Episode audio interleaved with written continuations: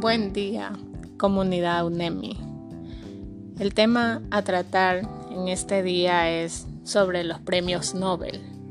En este caso, traigo yo a los ganadores del Premio de Medicina y Fisiología del 2021, a David Julius y Arden Patapoutian. Estos personajes recibieron el galardón de la Real Academia de las Ciencias de Suecia por sus grandes aportaciones al estudio como nuestro sistema nervioso siente el calor, el frío o los impulsos mecánicos. La percepción de la temperatura y el tacto son dos de las claves evolutivas de miles de especies de nuestro planeta y el ser humano, que no es una excepción. Nuestra relación con el entorno nos rodea ha dictado nuestros nuestros patrones de comportamiento desde hace milenios y ha condicionado nuestras decisiones. Sin embargo, notar frío, calor o la diferencia entre una superficie lisa y otra rugosa son sensaciones que damos por hecho en el día a día, sin saber cómo se producen los impulsos nerviosos que nos permiten percibirlas. En este caso, David Julius y Arden Patapoutian han conseguido la solución a estas incógnitas, un esfuerzo que ha reconocido la Real Academia de las Ciencias de Suecia en Estocolmo, galardonándoles con el Premio Nobel de Medicina y Fisiología del 2021. David Julius utilizó capsaicina, un compuesto irritante del, del chile picante, que produce una sensación de quemazón, para identificar los sensores de los receptores nerviosos de nuestra piel, que responden al calor, afirma la Real Academia de las Ciencias de Suecia. En un comunicado, del mismo modo, la, entidad ha reconocido las investigaciones de Arden Patapoutian al utilizar células sensibles a la presión para descubrir una nueva clase de sensores que responden a los estímulos mecánicos en la piel y en los órganos internos. Hasta ahora no sabíamos cómo se producían los impulsos nerviosos que nos permiten percibir el frío, el calor o el tacto en nuestra piel. Por lo tanto, el galardón premia unos descubrimientos que han abierto nuevas vías para la investigación y el entendimiento de cómo nuestro sistema nervioso siente el calor, el frío y los estímulos mecánicos. Todavía quedan preguntas sin responder. ¿Cómo percibimos lo que nos rodea?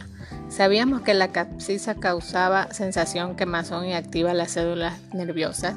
Esta y otras preguntas son las que encuentras en la página de internet sobre estos temas y los galardonados a este premio.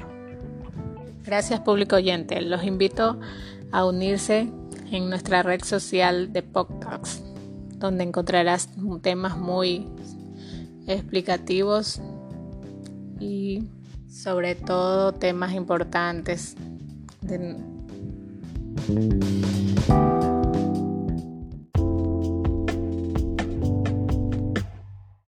Noticias internacionales de última hora.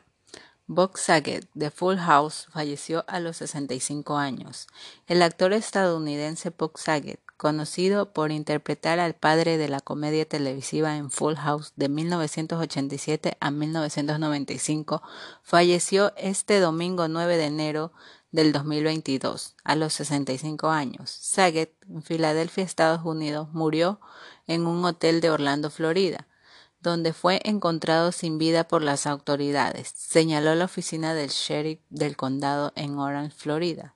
Todavía no se sabe la causa de su fallecimiento, pero la oficina del sheriff de ese condado aclaró que no había señales de que tratara de una muerte violenta y tampoco se encontraron drogas en el lugar. Saget había actuado la noche anterior en el auditorio Pond Vedra Concert Hall en Jacksonville, Estados Unidos, como parte de su gira de monólogos. Después de ese espectáculo de comedias, el actor publicó un mensaje en Twitter con una foto suya en la que decía que le había encantado su show de esa noche y en el que daba las gracias a su público. Con una larga trayectoria dedicada al humor, Saget fue muy popular por su papel del padre viudo Danny Tanner en la gran familia televisiva de Full House. En el reparto de esta famosa serie de comedia también aparecían otros intérpretes, como John Stamos, Lori Lowling y las hermanas Ashley y Olsen.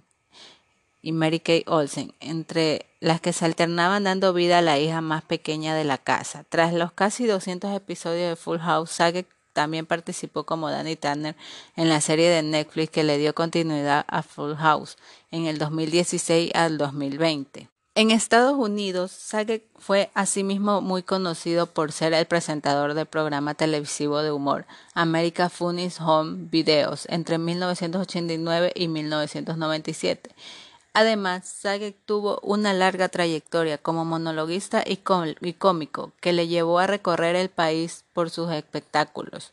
En la pequeña pantalla también fue la voz en el futuro de Ted Mosley que narraba la popular comedia Hot and Me Your Mother en 2005 a 2014. Detrás de las cámaras, Saget fue director de varias películas de humor como Dirty World en 1998, el falso documental First of the Penguins en el 2006 o Benjamin en el 2019.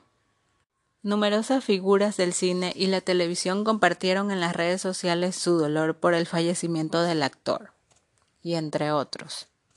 Este es su espacio de noticias internacionales.